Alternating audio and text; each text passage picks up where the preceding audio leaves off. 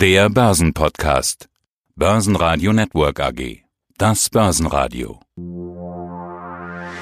Marktbericht. Im Studio Sebastian Leben und Peter Heinrich und von der Börse Stuttgart Andreas Groß. Außerdem hören Sie diesmal zu den Zahlen von RWE CFO Markus Kreber, zu den Zahlen von Evotech CEO Werner Landthaler und zu den Zahlen von 3U IR-Chef Joachim Flying. Außerdem zu italienischen Staatsanleihen Christoph Rieger und zu Gold und Silber Thorsten Polleit, Chefvolkswirt bei Degussa. Mehr zu den Interviews und weitere Beiträge finden Sie auf der Börsenradio-Website oder in der Börsenradio-App. Der DAX kann die gute Stimmung nicht halten. Schlechte Daten aus China, Rezession in Deutschland und eine inverse Zinskurve in den USA, das war etwas zu viel für den Markt. Die Stimmung drehte im Laufe des Mittwochs und der DAX verlor deutlich. Minus 2,2% auf 11.493 Punkte. Auch die Wall Street verliert nach Eröffnung mehr als 2%. Inzwischen hat sich auch Donald Trump per Twitter zu Wort gemeldet mit den Worten The Fed has got to do something The Fed is the central bank of the United States, not the central bank of the world. Also eine erneute Aufforderung an die Fed, etwas zu tun. Was außerdem passiert ist, hier in der Zusammenfassung. Ja, Sie sprechen wieder China und USA und möglicherweise wird das Thema mit den Zöllen dann doch irgendwo verschoben. Das war Stand gestern, DAX also im kräftigen Plus aus dem Handel gegangen. Jetzt hat sich das Ganze so ein bisschen dann klarer dargestellt. Also USA wollen tatsächlich Strafzölle auf gewisse Geschenkartikel, sage ich mal ganz flapsig, mit iPhones oder Tonschuhe oder, oder Bekleidungsstücke aus China diese Strafzölle, die eigentlich im September kommen sollten, die werden wir jetzt verschieben in den Dezember rein. Also Weihnachten ist irgendwo gesichert und das hat weltweit zu diesem Aufatmen geführt. Dow Jones zum Beispiel plus anderthalb Prozent, wieder über 26.000 Punkte, 26.279 und hat auch heute Morgen zunächst einmal zum kleinen Aufatmen im DAX geführt, der also geklettert war im Hoch bis 11.759 Punkte, dann aber ja, und das ist äh, die Kehrseite der Medaille, denn es gibt ja schon Zölle, Strafzölle auf Waren aus China und das macht sich bemerkbar. Das macht sich bemerkbar bei der Industrieproduktion. Und das Wachstum hat sich dort abgeflacht auf den niedrigsten Wert seit 2002 und das ist eine schlechte Nachricht. Und nachdem man zuerst äh, Hurra nochmal geschrien hat, okay, es war ein kleiner Schrei, es war ein Hurrachel vielleicht, hat man dann doch eher die Unterseite probiert. Und diese Tür, dieses Pendel knallt in die andere Richtung und wir sind jetzt relativ deutlich wieder im Minus. Also ein Hin und Her, ein Rauf und Runter, ein Hurra und Geschrei und dann wieder, wir sind alle todtraurig.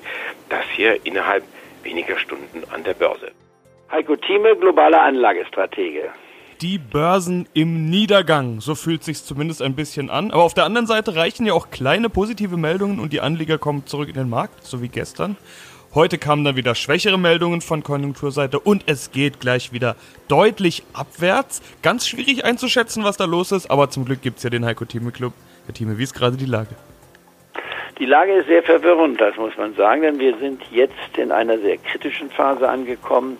Es wurde ja gerade gesagt, gestern hatten wir am Nachmittag eine Twitter-Nachricht von Donald Trump, die ausreichte, um den DAX von einem Unterschreiten der 200-Tageslinie wieder zu befreien und dann in Minutenschnelle über 200 Punkte zuzulegen, auch in den USA war das plus über zwei Prozent und die Twitter-Nachricht war, die Strafzölle gegenüber China, die für September geplant waren, von Gütern in Höhe von 300 Milliarden mit 10 Prozent zu belasten, würde auf den Dezember verschoben werden. Begründung, man wolle den amerikanischen Verbraucher nicht um sein Weihnachtsgeschäft bringen. Und das Wichtige ist hier der letzte Satz. Zum ersten Mal erkennt indirekt die Trump-Regierung an, dass die Strafzölle den amerikanischen Verbraucher treffen und nicht die Chinesen, wie er immer behauptet. Und auch seine Mitarbeiter sagen ja, es betrifft China und nicht den amerikanischen Verbraucher. Es ist der amerikanische Verbraucher, der diese Strafzölle zahlt. Und gerade bei dem wichtigen Weihnachtsgeschäft hätte das spürbare Auswirkungen gehabt, auch auf die Stimmung der Amerikaner.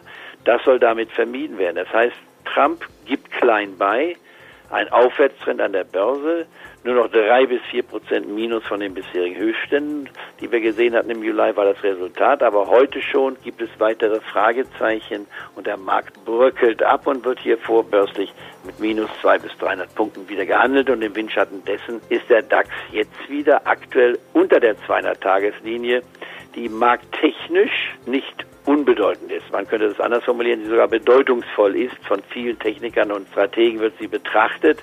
Was heißt die 200-Tageslinie? Wenn der Index unter dem Durchschnitt der letzten 200 Tage fällt, dann ist ein weiterer Rückgang sehr wahrscheinlich. Das heißt, müsste dann noch mit weiteren Abschlägen rechnen. Das heißt im Klartext von einer Ausatemphase, die wir ja letzte Woche besprochen haben, nicht wahr, kommen wir jetzt in die Korrekturphase hinein. Und die Korrektur heißt im Klartext von den Höchstständen vom Juli von 12.650, was wir gesehen haben, werden wir ein Minus haben, was die 10%-Marke erreichen und auch etwas überschreiten kann, vielleicht so in der Größenordnung von 12 bis gar 13 Prozent. Und dann wären wir in der Nähe der 11.000 Marke. Etwas, was ich vor drei, vier Wochen noch für nicht sehr wahrscheinlich gehalten hätte, bestenfalls mit 30 äh, Prozent beziffert hätte. Und ich habe in den letzten Tagen immer wieder gesagt, dass jetzt hier auf einer Tageshotline auch diese Wahrscheinlichkeit über 50 Prozent liegt und das werden wir in den nächsten Tagen leider, wenn man so will, auch sehen. Und dann kommt eine nicht unbeachtliche Schwitzphase hinzu. Wo ist das Tiefsniveau erreicht? Was macht man da in seiner Strategie? Und das werden wir jetzt in den nächsten Minuten auch besprechen müssen. Und das war es noch lange nicht mit Themen, denn es ist auch noch Berichtsmittwoch. Gibt inzwischen ja neben den Berichtsdonnerstagen immer auch noch einen Berichtsmittwoch. Und es kommen jede Menge Unternehmen dran. Die wichtigsten greifen wir uns raus, nämlich unter anderem auch im DAX, RWE. Wie waren hier die Zahlen? RWE, der große Energiekonzern, dank eines starken Energiehandelsgeschäfts hat man im ersten Halbjahr mehr Gewinn gemacht. Das bereinigte Nettoergebnis kletterte von 683 auf 914 Millionen Euro. Bereinigt, das bedeutet in diesem Fall, ich will mal so sagen, RWE Standalone, so versucht man das auch so ein bisschen zu vermarkten.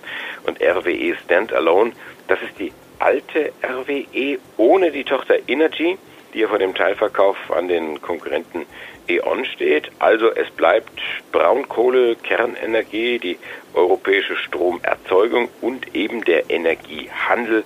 Und der hat sich hervorragend entwickelt. Insgesamt kommt das gut an am Markt. Wir haben hier den Spitzenreiter im DAX mit zur Mittagszeit ein Plus von 1,4 Prozent und der Kurs bei 25,77 Euro. Markus Kreber, Finanzvorstand der RWE AG. Unsere Themen heute: RWE Standalone, Energy, Klimakabinett, Kohleausstieg und grüner Strom. Die neue RWE ist DAX Gewinner, denn sie haben gute Zahlen geliefert und alle Analysten links stehen lassen. Man, wer hätte das gedacht vor fünf Jahren, dass RWE zu einem der größten Produzenten von grünem Strom aufsteigen würde? Wie viel Prozent des Stromes ist denn schon grün? Also im Moment müssen wir natürlich auf unsere Zahlen gucken und sagen, wir haben die Transaktion ja noch nicht umgesetzt. Wir erwarten das jetzt für September, sodass der Blick, wie viel unserer aktuellen Stromproduktion schon grün ist, im Moment noch nicht der richtige ist. Da müssen wir uns dann nächstes Jahr drüber unterhalten. Im ersten Halbjahr 2019 schoss der Gewinn im Vergleich zum Vorjahrzeitraum nun um über 30 Prozent auf 914 Millionen Euro hoch. Das EBITDA kletterte um 20 Prozent auf 1,4 Milliarden Euro. Was RWE an der Börse beliebt macht, ist ja auch die Aussicht auf Dividenden. Was können denn Aktionäre erwarten? Ja, und das ist eigentlich auch gleich verknüpft mit der Frage nach der Jahresprognose. Ja, wir haben ähm, ein sehr starkes erstes Halbjahr gesehen, vor allen Dingen vor dem Hintergrund einer sehr guten Performance unserer Handelseinheit, die ein sehr starkes Handelsergebnis, aber auch starkes Gas- und LNG-Geschäft hatte. Das hat uns dazu veranlasst, dann auch die Gesamtjahresprognose für den Konzern um 200 Millionen Euro zu erhöhen. Wir haben aber immer gesagt, dass die Volatilität des Handelsgeschäftes keinen unmittelbaren Einfluss auf die Dividende haben wird. Insofern bleiben wir bei unserem ursprünglichen Ziel, die Dividende auf 80 Cent pro Aktie zu erhöhen. Um mit Ihren eigenen Worten zu sprechen, ich zitiere aus der Pressemeldung, wie ist denn RWE finanziell gut in Form? Also wir sind, wir sehen sehr solide aus. Die Verschuldung ist sehr gering. Die ist zwar jetzt leicht gestiegen auf 4,7 Milliarden Euro. Das war aber ein erwarteter Effekt, weil wir eine künstlich niedrige Verschuldung letztes Jahr hatten, weil uns viele Mittel zugeflossen ist aus sogenannten Variation Margins, wo ähm, wir unsere Positionen, die Strom- und, und ähm, Rohstoffpositionen auf Börsen absichern und da findet täglich ein Ausgleich über Variation Margins statt. Diese Absicherungsgeschäfte waren sehr gut gelaufen. Insofern ist das Geld letztes Jahr zugeflossen und dieser Effekt dreht sich dieses Jahr wieder um. Insofern sieht man zwar optisch eine Erhöhung der Verschuldung, aber wenn Sie die im historischen Vergleich von RWE angucken, liegt die in sehr soliden und niedrigen Bereich. Mein Name ist Thorsten Polleit, ich bin der Chefvolkswirt der Degussa. Wenn Sie jetzt so eine Prognose sich überlegen oder daran gehen, Wie vorsichtig können Sie so eine Prognose machen? Würden Sie wagen, eine Zahl zu nennen, wo Sie glauben, wie hoch kann Gold und Silber noch steigen? Und was ist eigentlich die Problematik bei so einer Prognose?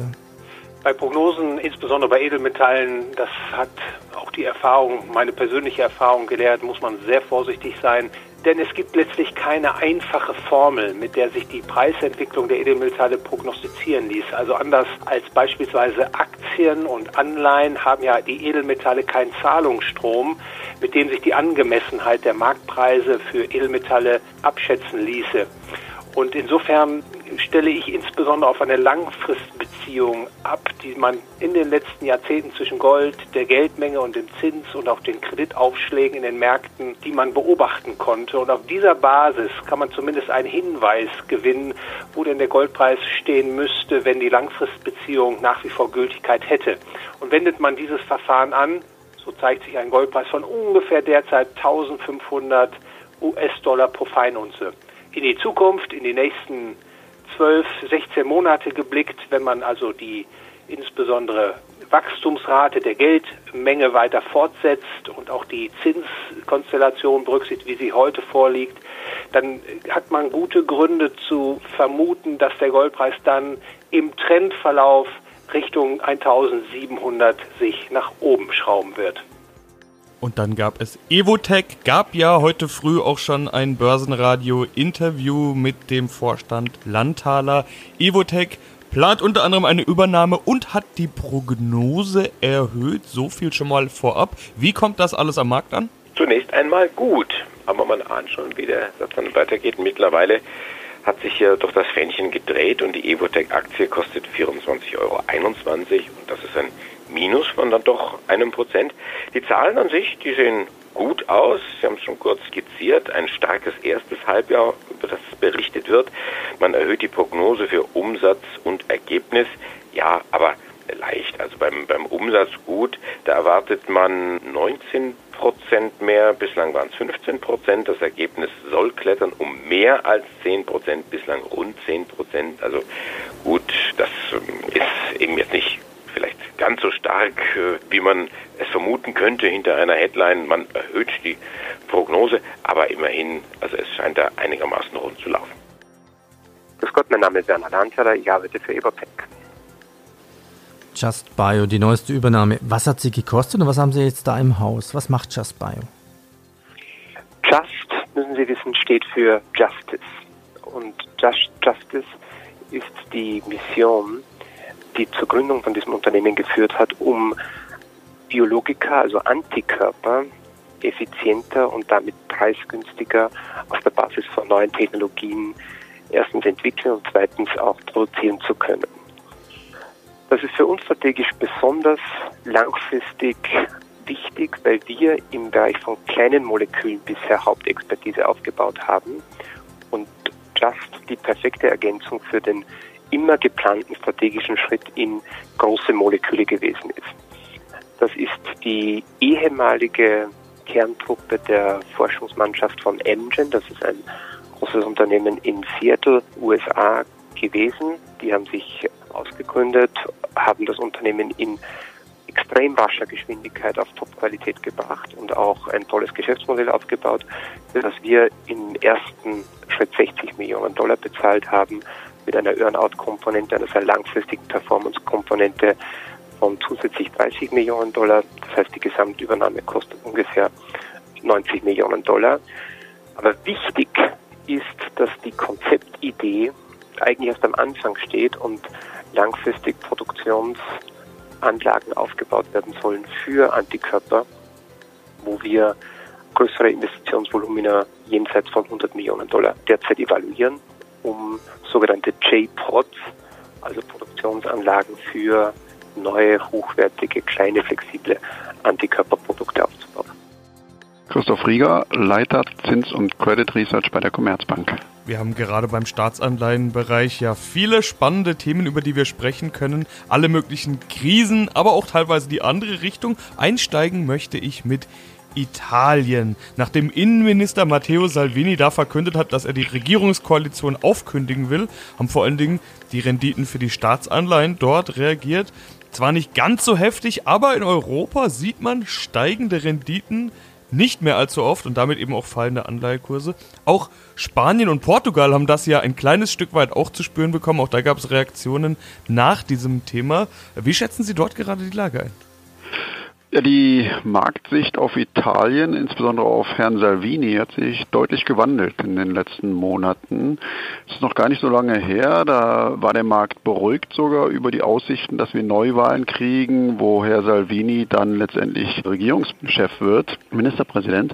Aber mittlerweile durch einige Aussagen, die er getätigt hat, den Konflikt mit der EU, den er immer weiter befeuert, hat man hier an den Bondmärkten doch jetzt übernehmend Sorge Sorgen, dass ja eine von Salvini geführte Regierung hier die Lage eher noch verschlimmern wird. Insofern, als Herr Salvini seit letzter Woche ganz klar dazu drängt, schnell Neuwahlen zu erreichen, sind die Anleiherenditen deutlich gestiegen. Das heißt, die Kurse italienischer Anleihen gefallen. Das hat sich jetzt in dieser Woche wieder etwas beruhigt, weil es doch nicht so schnell kommt. Herr Salvini ja eigentlich eine kleine Niederlage sogar im Senat erleiden musste und insofern ja dieses Szenario zumindest auf die kurze Sicht erstmal abgewendet ist. Und dann haben wir die Automobilbranche, über die sprechen wir zurzeit ja häufiger, denn die ist wirklich angeschlagen. Auch die Zulieferer erwischt es. Und da gibt es einen Zulieferer, der sowieso schon angeschlagen war und den es jetzt noch deutlicher trifft. Leoni. Wie waren hier die Zahlen? Das ist im Grunde genommen ein Trauerspiel, was dort äh, abgeht. Aber ein Trauerspiel, was die Börse dann doch irgendwo ein bisschen besser handelt als noch äh, zu Beginn des Tages. Also das Minus bei Leoni ist nach wie vor zu sehen am Kurs, aber nicht mehr ganz so deutlich wie heute Morgen. Die Aktie verliert jetzt knapp 1%, 9,39 Euro.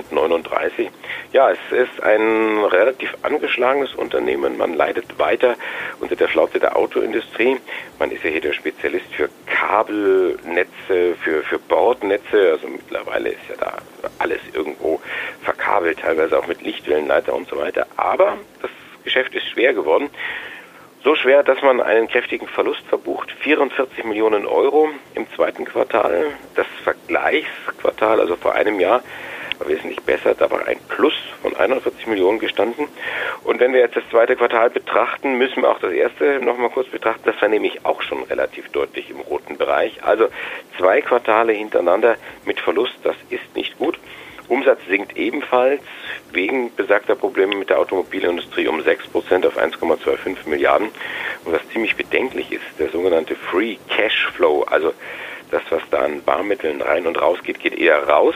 Minus 72 Millionen, das ist bedenklich schwach und der Vorstand versucht auch irgendwo diese prekäre Lage zu stabilisieren. Offensichtlich, wie ich eingangs skizziert hatte, was den Kurs angeht, glaubt man ihm. Man hat jetzt auch die Prognose für das Jahr noch einmal bestätigt und man glaubt dem Vorstand, dass er dieses Schiff wieder gerade richten kann. Personalabbau geht ja schon seit einiger Zeit einher und äh, man versucht, wie gesagt, die Löcher zu stopfen, das Wasser abzupumpen und das Schiff, was da heißt, Leoni auf Kurs zu halten. Mein Name ist äh, Dr. Joachim Flehing. Ich bin Leiter Investor Relations bei der 3U Holding AG.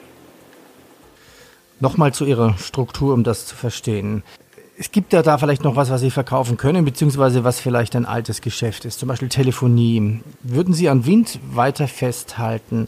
Vielleicht könnten Sie noch ein bisschen zu WClap SE erzählen und von der Selfio Heimwerker Online Shop. Da gibt es ja auch viele Nachrichten. Da scheint auch sich viel zu tun. Das sind viele Fragen, Herr Heinrich. Ich versuche das ein bisschen zu strukturieren. Wir schreiben heute in der Pressemitteilung zu den Halbjahreszahlen, dass wir mit unserem Fokus auf die Wachstumsfelder Cloud Computing und Onlinehandel dem Konzern Schritt für Schritt ein neues Profil geben. Das entsteht ohnehin organisch dadurch, dass diese beiden Bereiche in der WeClap, das Cloud Computing, in der Selfio, der Onlinehandel äh, äußerst stark wachsen. Wir haben hier ein Plus von 54 bzw. 24 Prozent im Vorjahresvergleich und wir sehen derzeit nicht wirklich die Wachstumsbremsen, die da das organische Wachstum behindern könnten. Wir werden sicher nachdenken, wie sich dieses organische Wachstum im Konzern auf die Gewichtung verteilt. Es ist augenscheinlich, dass diese beiden Bereiche immer volumenstärker werden im Konzern. Wir werden zunächst unsere Kerngeschäftsfelder, Telefonie, auch erneuerbare Energien, die wir nach wie vor hier halten, nutzen. Inwieweit sich künftig Veränderungen in der Konzernstruktur ergeben, ist ein offenes Thema. Wir werden über Optionen, falls sie sich bieten, nachdenken. Börsenradio Network AG Marktbericht